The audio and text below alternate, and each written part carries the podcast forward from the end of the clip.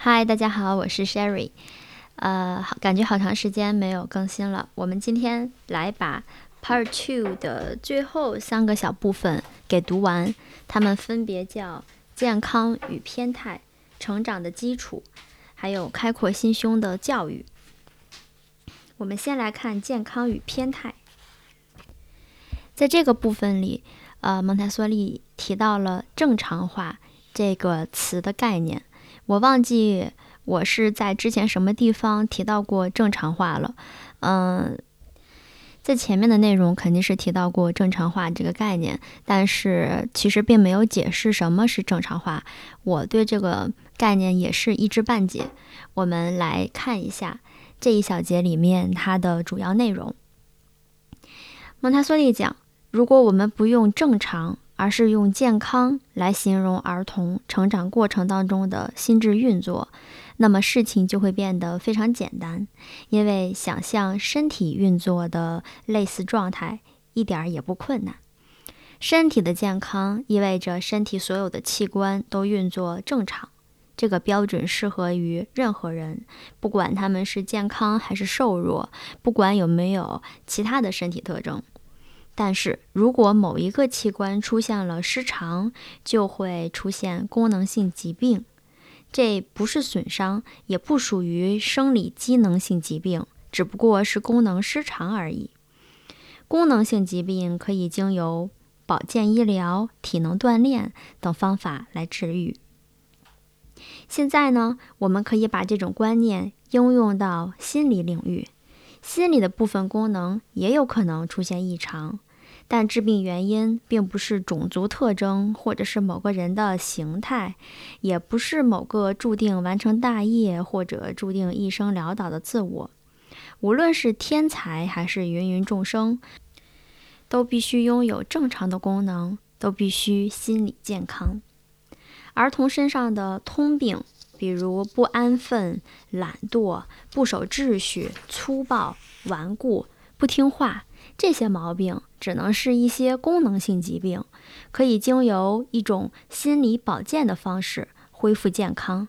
换种说法，这个就叫正常化。恢复健康的这些孩子，会像前面提到的那些守纪律的孩子一样。在最开始工作的时候，温文有礼，出人意料。这种正常化的结果，不是儿童服从某个教育他们和纠正他们的老师，而是他们找到了自然规律的引导及恢复正常的运作，并能通过外显行为展现那种心理的生理发展。它同身体的生理性一样，来自内部。源于灵魂的复杂迷宫。所谓的蒙台梭利方法，正是围绕这个重点展开的。经过四十余年的实验，通过世界各个民族、各个地区、各个国家不断获得的证据，蒙台梭利可以肯定的是，自发性的纪律是所有惊人成就的基石。所以，首先应该达到正常的运作，及一种健康的状态，建立并保持稳定的健康状态，被我们称之为正常化。如果儿童要先向前发展，就必须先正常化。如果一个人当他生病的时候是没有办法发挥他的天赋才干的，首先必须要恢复他的健康。接下来，蒙台梭利提到了。心理分析师的工作是要使实现社会目标时遇到很多困难的成人正常化。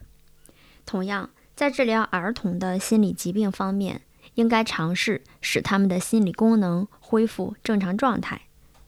那么，我们想，如果有一种教育方法认为必须在最开始的时候应该先让儿童正常化，然后保持这种正常的状态。那么，这种方法就应当以一种心理卫生学为基础，帮助人类在健康的心理状态下成长。这个并不涉及有关人性善恶的哲学理论，也不涉及有关何谓正常人的高深抽象概念。这只是一个实用性很强的事实：这种尝试和努力可以普遍的被应用。接下来，我们来看一下下一部分。这一部分的名字叫做“成长的基础”。在这一部分里面，蒙台梭利提到了为什么有的孩子他很淘气。在成长过程中，人的潜意识当中有一种内在的驱动力，推动着人的成长。正是这种内在的驱动力，促成每一个个体的构建。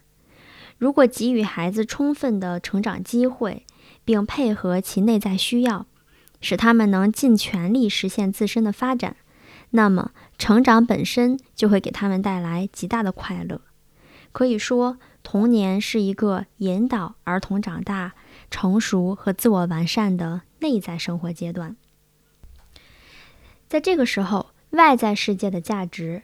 在于是否有助于达到造物者所设定的目标，所以儿童所渴望的是符合其内在需求的东西，并且会在实现自身发展过程当中应用这些东西。所以，小孩儿、小幼儿不会嫉妒比他年长的孩子，同样的，他也不会渴望现在他不需要的东西。所以，我们观察到。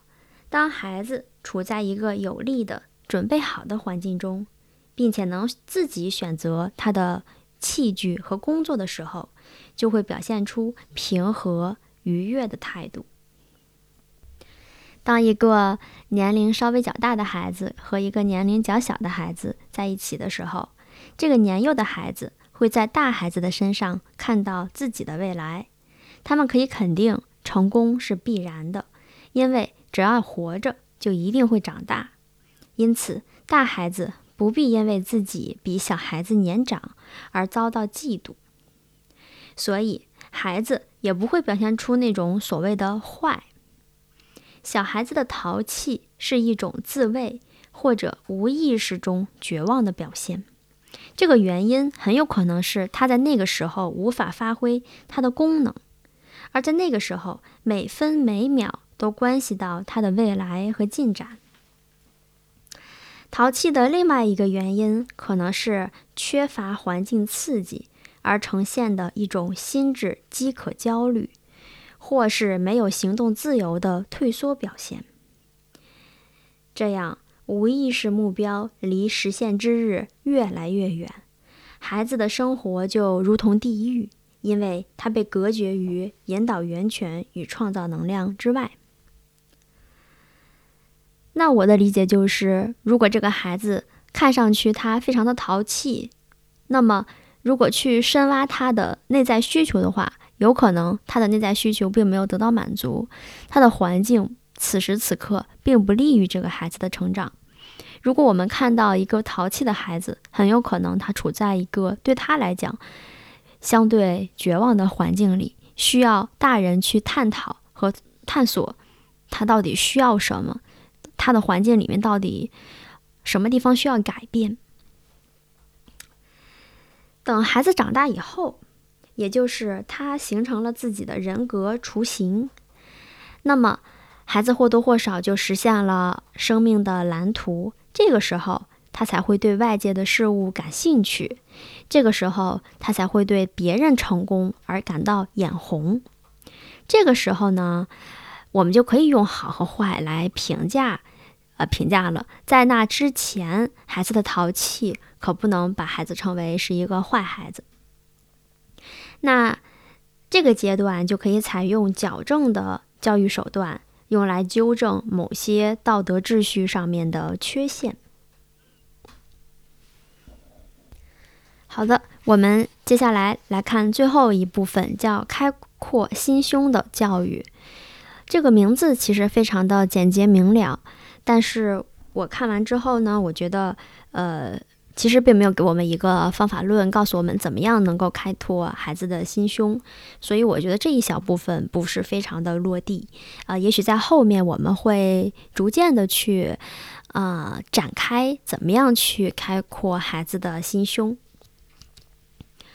用直接纠正以及压制的方式对待缺点的观念。也是不正确的。缺点只能经由扩展生活空间来纠正，即为人格发展提供更多的通道，引发更广泛的兴趣，而不是只注意身边的人，整天和他们比较。在这儿，我想引用一个我们中国的古典例子——大禹治水。啊，那个水，我们可以比作是咱们的缺点。我们再去，你看大禹再去治水的时候，他并没有把水给堵起来，反而用各种各样的方法去疏通这个水，让它流出去。我觉得跟刚才蒙台梭利所提到的还是比较像的。他说：“只有穷人才会为一片面包争执，会经营的人关注的是整个世界所能提供的机会。嫉妒与竞争是心胸狭隘、目光短浅的标志。志在以天堂为奖赏的人，甚至不屑拥有这个世界，更不会吝惜这眼前有限的财富。这个境界，我觉得还是很高的。我们应该推动一种宏观的教育。”能使人超越现实的利益，太执着于眼前的物质得失，才会引起嫉妒与竞争；而开阔的心胸能引起另一种情操，使人愿意为一切能推动人类真正进步的事业献身。我觉得这这一部分我能延展的是。如果我们的目标是长期的，就是我们相信完成一件事情，它不是几天就能完成，也不是几个月，而是需要我们每天去做，或者是至少，嗯。五年、十年这样坚持去做才能够实现。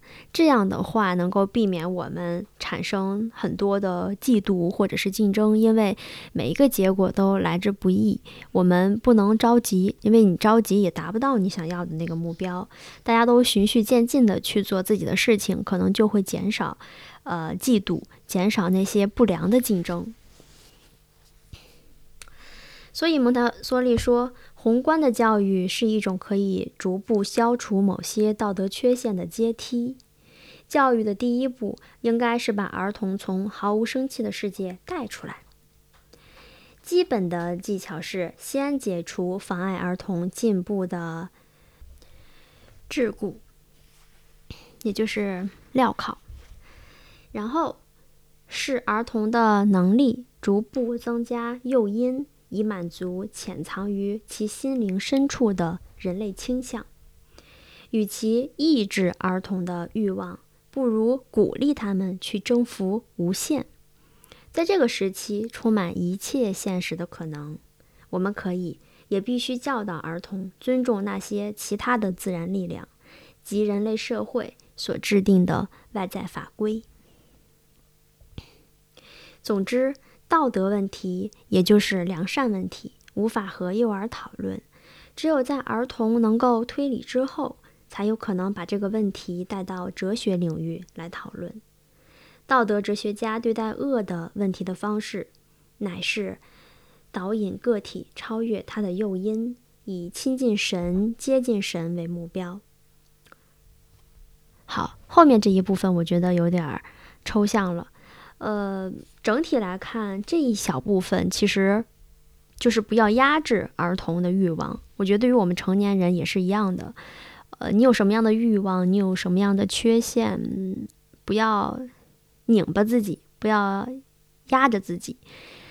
呃，你去想办法来疏通一下你的这个欲望。就是比如说，你特别在意某一个事情，我觉得我们可以去想为什么自己那么去在意，而不是啊压抑自己，说不要去想了，不要去想了，这样你会越来越难受，你总永远无法摆脱你想要摆脱的那个事情。嗯，那如果儿童有一些呃他的一些欲望，我就开始随便举例子了，就比方说小孩特别爱玩游戏，那家长觉得游戏很讨厌，不想让他玩。呃，这个时候我觉得家长应该做的是，呃，我也不是教育专家，我只是觉得，我觉得家长应该做的是去反思一下，为什么孩子的生活里觉得游戏最有趣？为什么他没有去做别的事情？为什么没有去做家长认为有意义的事情？那这些有意义的事情，比方说看书，比方说去做手工，家长有去做吗？呃，然后再去想办法去疏通。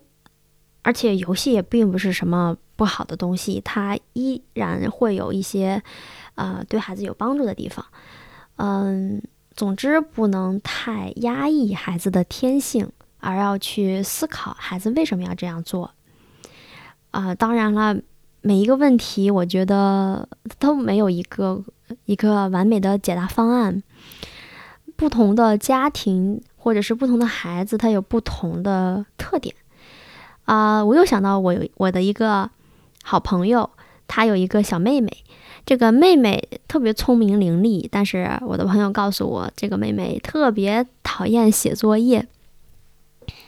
就做任何事情都可以，但是一旦要求她写作业就完了，就肯定不想写。